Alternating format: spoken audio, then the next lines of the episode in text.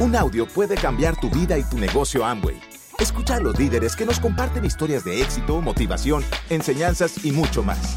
Bienvenidos a Audios INA.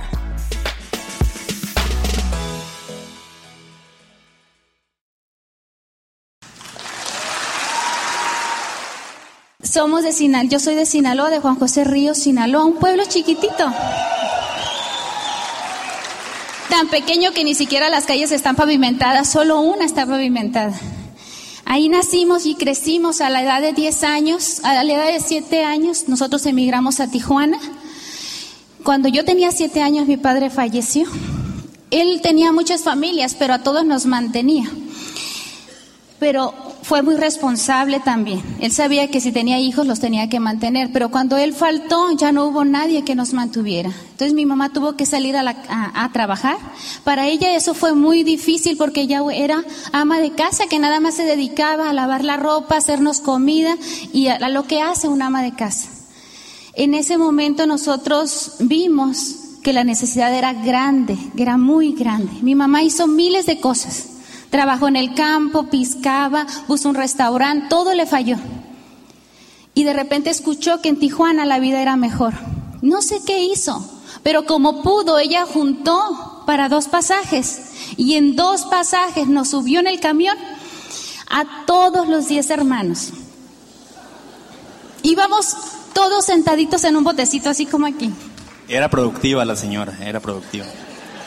Y yo me acuerdo que llegamos a Tijuana y mi, hermano, el más, el más pequeño, empezó a llorar. Dijo, mamá, ¿por qué tenemos que venir aquí si allá, allá en Sinaloa había árboles? Podíamos correr y brincar y aquí está todo pelón. No hay ni un árbol porque si ustedes conocen Tijuana está seco. Pero en Tijuana volvimos a nacer.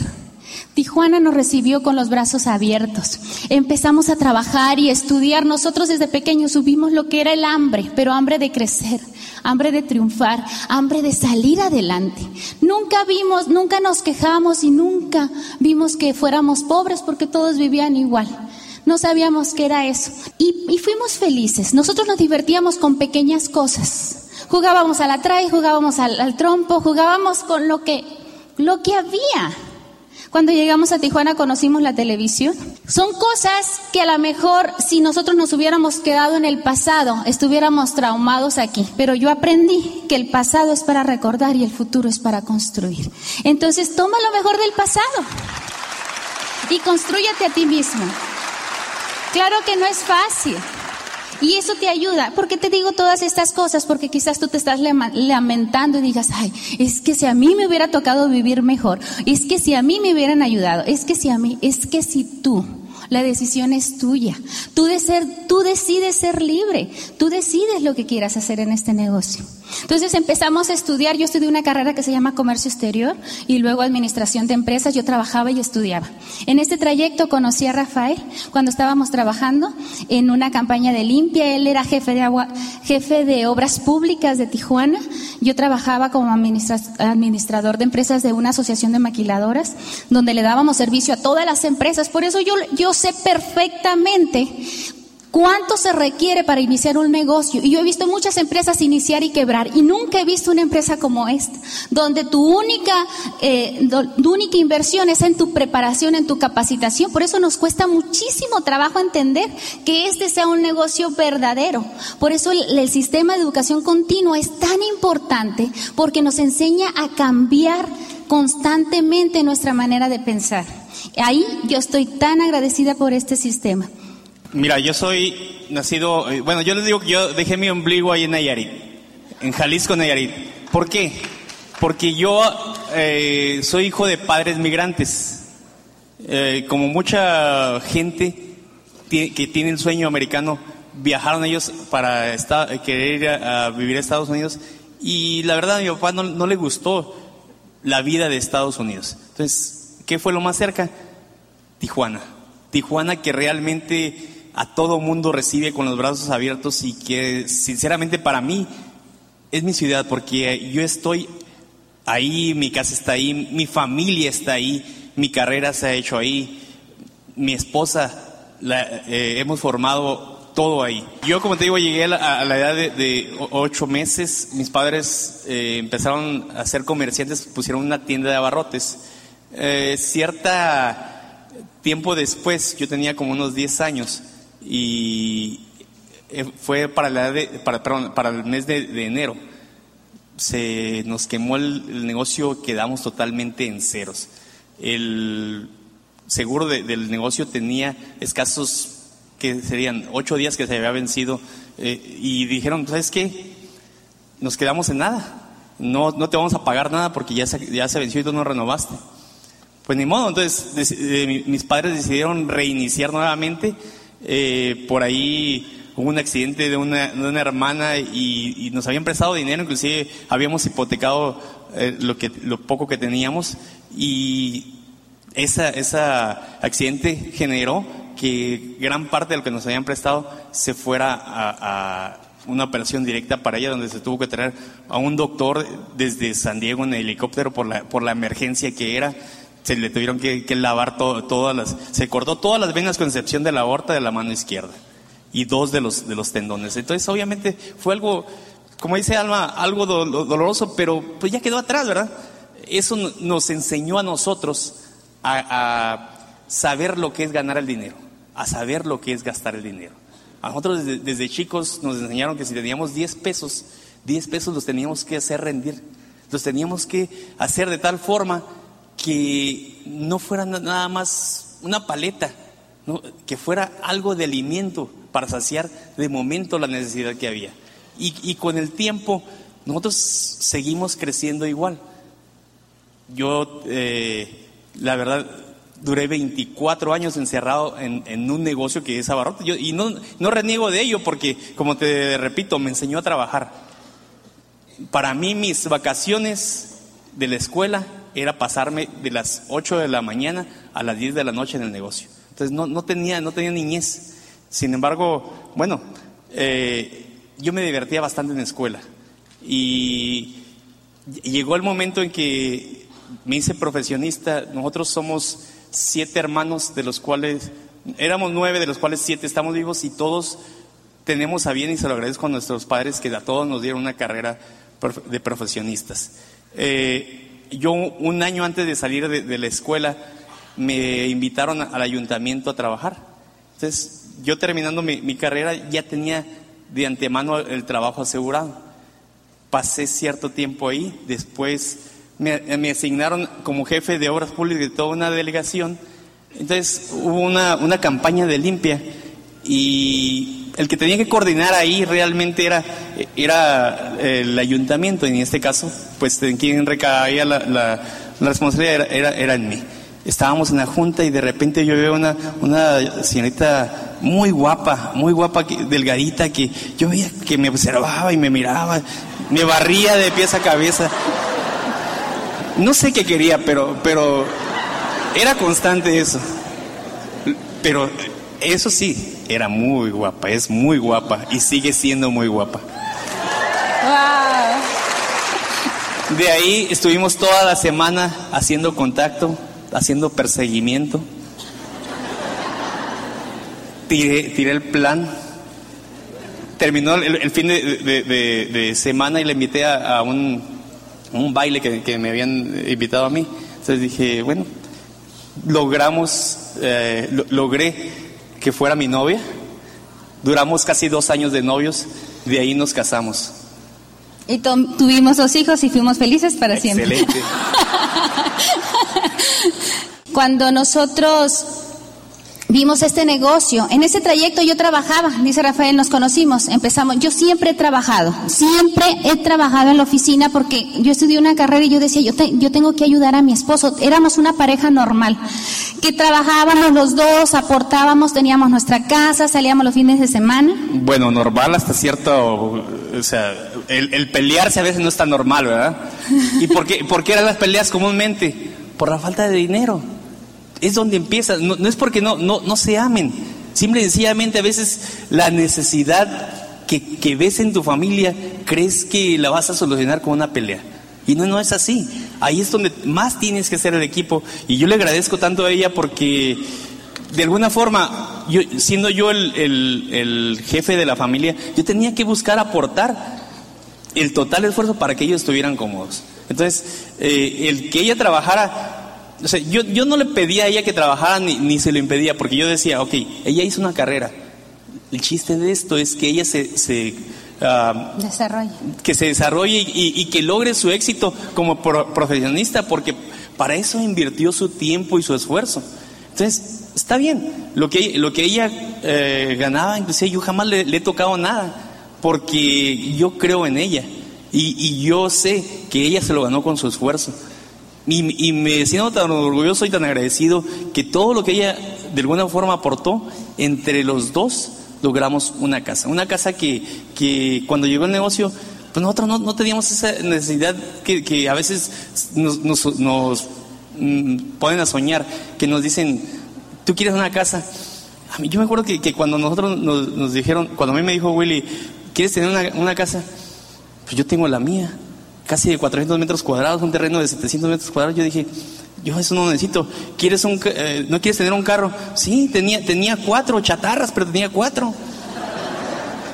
¿Quieres pasar tiempo con tus hijos? Pues lo estoy pasando. Me, me iba con él, con, con, el más grande, sobre todo, eh, a jugar. yo, yo, los entrenaba en, en un equipo de béisbol no tenía problemas. Entonces, eh, eso no era mi, mi prioridad. No era prioridad en ese momento porque le decimos la gente comparada con quién. Nos comparábamos con nuestros amigos que todos tenían lo mismo y nunca nos comparamos con alguien mejor. Y yo me acuerdo cuando vino esta oportunidad de nosotros, yo estaba buscando opciones. En ese momento, cuando yo trabajaba, uno de mis hijos se enfermó, Rafa. Yo tuve que renunciar para dedicarme a mi hijo. Para mí fue muy difícil porque siempre acostumbrada a traer dinerito en la bolsa, a no pedirle a Rafael porque él cubría todos los gastos de la casa, pero yo tenía mi dinero extra. Yo tenía mi dinero para darme mis lujos, para ayudar a mi mamá, para ayudar a la gente y de repente te ves sin ningún trabajo. Para mí fue traumante. Y yo dije, tengo que encontrar otro trabajo. Me, duré como dos años en la casa ayudando. Yo me sentía como sirvienta, pero sin pagar, porque la casa siempre estaba sucia y nunca, nunca se acaba. Y me enojaba porque decía, no, yo no puedo estar en la casa. Claro que me quería estar, pero no hacer un trabajo tan pesado sin ninguna recompensa, porque es el trabajo más complicado el estar en la casa. Eh, limpiando, aunque me encanta, me encanta estar con mis hijos, pero yo sentía que necesitaba hacer algo más. Empecé en ese trayecto y busqué otro trabajo, encontré un trabajo en, en, herramientas para la construcción como gerente de ventas, ahí duré como tres años también, y ahí salí embarazada del otro niño, de Eric. Híjole, fue... Yo decía, ay Dios mío, y tengo que dejar de trabajar. Yo sentía y tuve que volver a dejar de trabajar para criar a mi hijo y ahorita estoy tan satisfecha porque yo ya no regresé a un trabajo, porque mi sueño más grande cuando vi esta oportunidad era poder ser mamá de tiempo completo, el poder estar con mis hijos. Entonces yo estaba en esa, en ese trayecto buscando opciones, ya vendí una cosa, vendía otra, hice de todo, pusimos una papelería para ganar dinero. Y me acuerdo que yo estaba vendiendo perfumes y llegué a un yonque que de mi cuñado y una persona le estaba dando el plan a mi cuñado. Le estaba dando el plan y le estaba diciendo todo tú que invitas a seis, que invitas a cuatro, que invitas a dos. Y mi cuñado no hallaba cómo quitárselo de encima y dijo, no, mira, invita a mi cuñada, ella es muy buena para las ventas. Entonces yo le pregunté a la persona, oye, ¿de qué se trata? De, no, pues es que necesito que me des una cita para explicártelo. Entonces yo le dije, bueno, te doy una cita si me compras un perfume. y, le dije, ah, ok, está bien. Él me compró el perfume y, yo, pues ni modo, tuve que darle la cita. Él llegó a explicarme el plan a la casa cuando me estaba explicando. A mí me encantó el plan, lo vi tan lógico que me encantó y dije, no, yo quiero entrar. Vi que el negocio era mi tabla de salvación para ser mamá de tiempo completo. En ese momento Rafael llegó y lo vio tan raro todo y, y dijo, pues ¿de qué se trata eso? Ella dice que lo vio lógico, para mí era todo lo contrario. Yo como ingeniero, eso es ilógico, o sea, ¿cómo me están diciendo que yo trabajo dos horas y me van a pagar como si trabajara diez o hasta cien? No, hombre, eso es un fraude. Yo tenía la, la, información de que un cuñado había estado, pero que en realidad no había estado. ¿Por qué? Porque ni, nunca hizo su, consumo, ni nunca fue a un, evento, y obviamente nunca recibió un cheque. Entonces no tenía por qué recibirlo porque jamás hizo nada. Y, muchas veces sí estamos con esa información. Entonces yo, yo cuando lo vi, cuando estuvo ahí Willy, yo dije, no, eso, tú me dices que, que una, una computadora, ¿cómo va, a ser eso? Yo me imaginaba, no sé si se acuerdan las películas del santo, que antes tenían una computadora de todo un cuarto, ahí quedaba muerta, cha, cha, cha. Yo decía, Ay, ¿a poco esa supercomputadora? Yo quiero a conocerla. decía, a ver si es cierto. Llegamos a, nosotros tenemos la fortuna en, Tijuana de tener una tienda, una tienda de, de Amway. Yo me acuerdo que llegamos y vimos nada más una, terminal de una, de una computadora. Esta es la supercomputadora. Y luego me decía que este es el jabón. Ah, yo no voy a, yo no voy a, a, cambiar del jabón que yo uso por, por, por esta que, que, nunca lo he visto en la tele. Yo era aficionadísimo a, la tele. ¿Cómo, ¿Cómo, me quieres poner a mí estas cosas que, no sé qué raro está este asunto? Y me dices que voy a ganar mucho dinero. ¿De dónde? Entonces, obviamente para mí fue un choque. Para mí, yo estaba acostumbrado a que, que dijo Pitágoras, uno más uno son dos. Y no puedo, y no puedo exponenciar tanto todo lo que tú me estás diciendo. Mira, nosotros era, éramos una pareja que año con año viajábamos a algún lugar de, México o del mundo. Yo tenía un una, eh, hotel compartido y dedicaba todo lo que ahorrábamos de todo el año para gastarnos en una semana. A veces que llegábamos y a media semana las tarjetas ya andaban hasta temblando, así de, de tan cargadas que andaban. Yo le decía, Alma, hoy no nos toca desayunar, nada más comer, porque ya las tarjetas hay que, hay que ahorrarle, hay que ahorrarle. Así es. Bueno, le agradezco que cuidara tanto el dinero porque gracias a eso pudimos salir adelante. Fue un trayecto, fue un trabajo que tuvimos que hacer. Yo me acuerdo de, de cuando me dieron el plan, fue maravilloso para mí. Yo sentí la tabla de salvación, como les dije, y le dije, Rafael, yo quiero hacerlo, yo quiero empezar.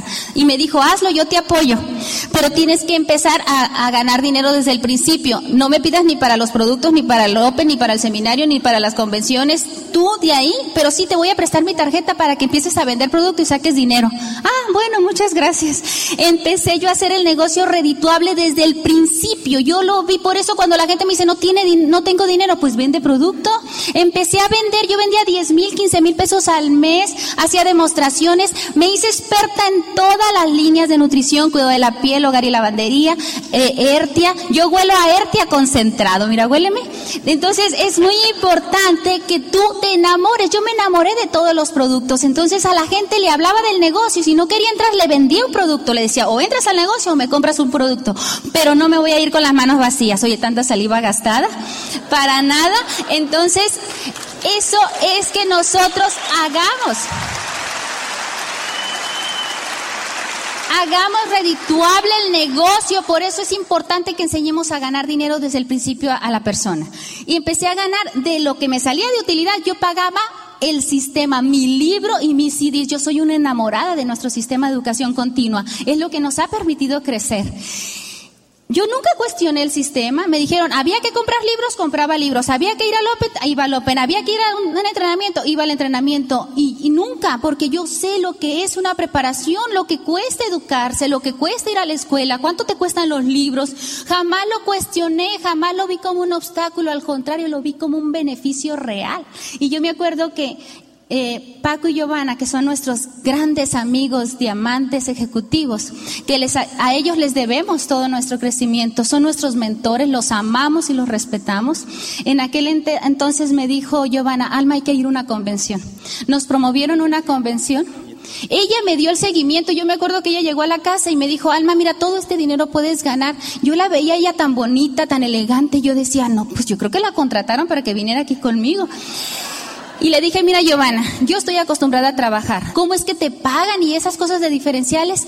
y me dijo, mira Alma, lo único que te puedo decir es que yo soy libre financieramente dije yo, wow, nunca había conocido a nadie que no tuviera que ir a trabajar. Nunca había conocido que ya estuvieran pagadas sus cuentas, su luz, su agua, su teléfono. Y ahí es cuando me cayó el clic y me dice, pero si tú quieres ver a más gente que estás teniendo éxito en este negocio, te invito el próximo martes, va a haber un Open en un lugar para que tú puedas aprender más y vas a ver mucha gente que está haciendo este negocio. Y me dijo, ah, y lleva invitados. Yo me acuerdo que estaba tan emocionada que llegué, invité a mi, a mi concuña.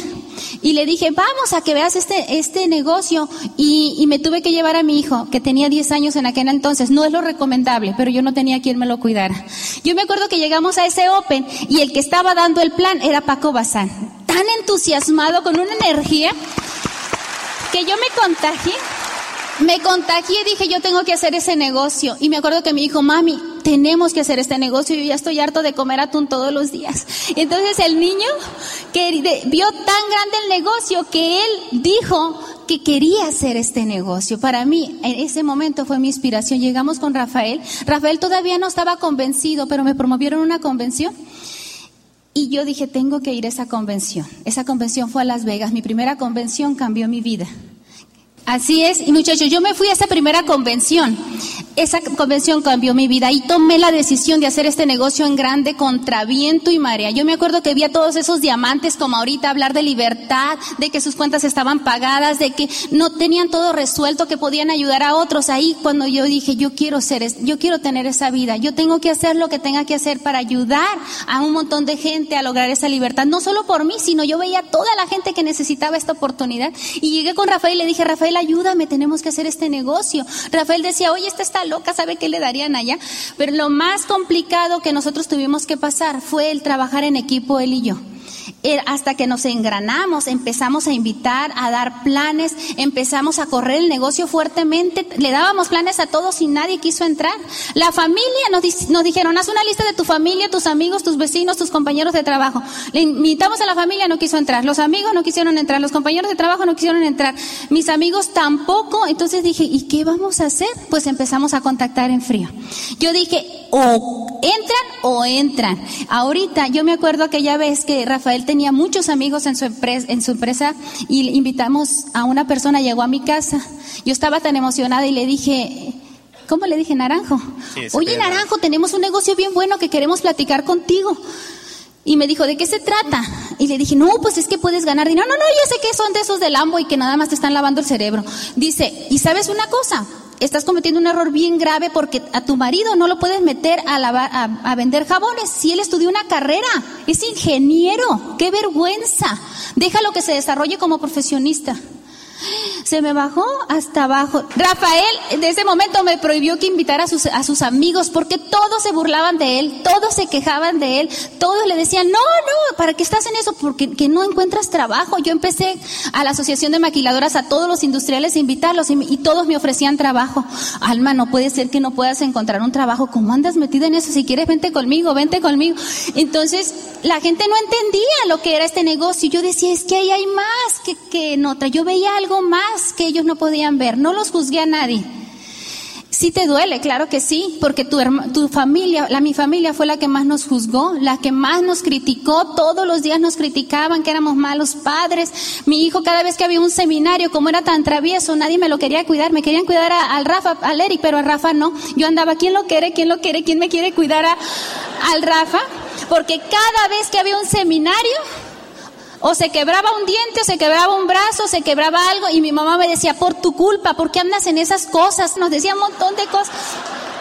No duermes, me decía mi mamá, ni de día ni de noche. Y yo le decía, mamá, y ya vamos a llegar. ¿Cuándo vas a llegar? Dice, ¿cuándo? Yo veo que están peor ahora que antes estaré en el camino correcto. Siempre me preguntaba, porque íbamos a todos los seminarios y le decíamos, ya vamos a llegar, ya vamos a llegar.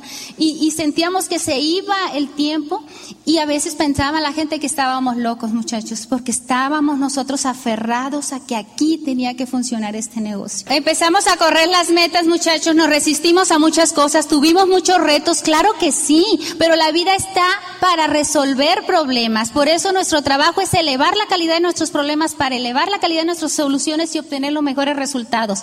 Ahí es donde te construyas, ahí sale tu verdadero carácter. Trabajamos en nuestra actitud. Muchísimo tuvimos que trabajar porque queríamos arrear a toda la gente, que, que, que la gente hiciera lo que nosotros queremos. Aprendimos a trabajar con la gente, aprendimos a amar a la gente, aprendimos a quererla. Empezamos a contactar, corrimos las millas, nos pasaban muchas cosas y nos metíamos en casas que, que a veces le salíamos corriendo porque cuando le preguntábamos, oiga, ¿y usted a qué se dedica? Y me dijo una vez una persona, ¿y usted qué le importa? Y yo dije, ay Dios, patitas, ¿para cuándo son? Hicimos todo lo que teníamos que hacer y empezaron a llegar las recompensas. El primer año calificamos a platino, el segundo año platino fundador y Q12, el, el tercer año calificamos a rubí, el cuarto año calificamos a esmeralda y el quinto año calificamos a diamante. Y estamos en calificación al siguiente nivel. Queremos que ustedes vean lo que hay.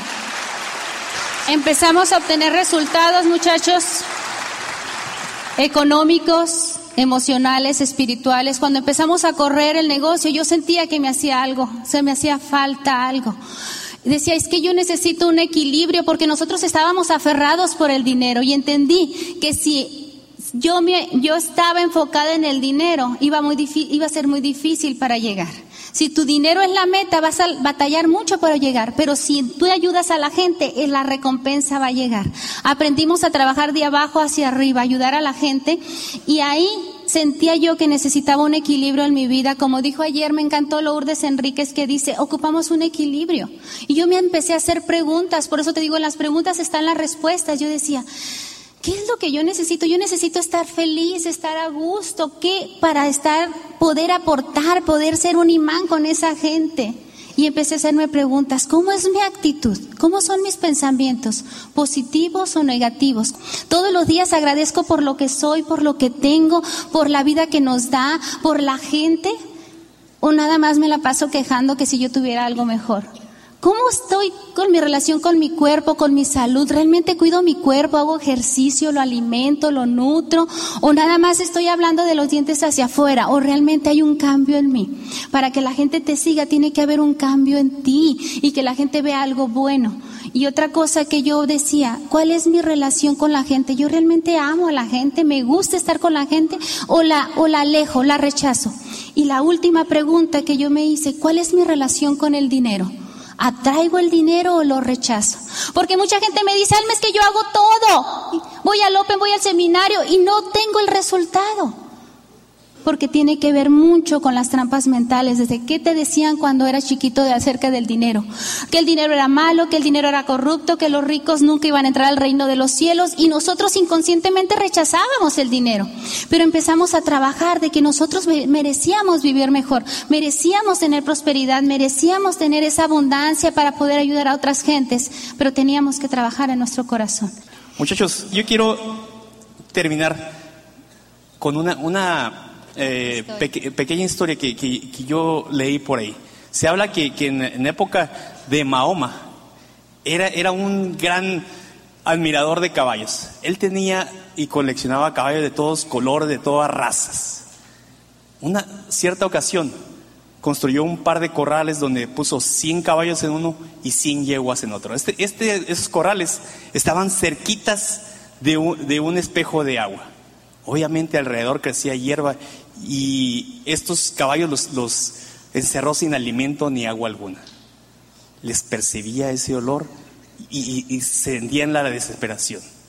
Después de cierto tiempo, de ciertos días que ya habían pasado, cuando Mahoma lo creyó ya prudente, abrió las puertas de esos corrales. Esos caballos salieron como estampida a solucionar su problema. Como muchas veces nosotros nos encontramos hasta ahogados hasta aquí de trampas mentales, de deudas, de muchas cosas. Y andamos como estampida buscando lo que toda la, gente hace. Él cuando consideró prudente, cuando vio la mitad del que habían recorrido la mitad de la distancia a ese, a ese manjar, hizo sonar su cuerno tres veces. Él vio que dos parejas de caballos se detuvieron. Cuenta la historia que a partir de ese momento, él formó una nueva raza. Una nueva raza que fue capaz de aguantarse el hambre y el cansancio de estar ahí encerrados. Nosotros creemos que en este salón hay gente que enfrenta todos los días las críticas, que es capaz de aguantarse los miedos y superarlos. Creemos que en este salón hay una nueva raza la raza de los diamantes y embajadores corona de Latinoamérica.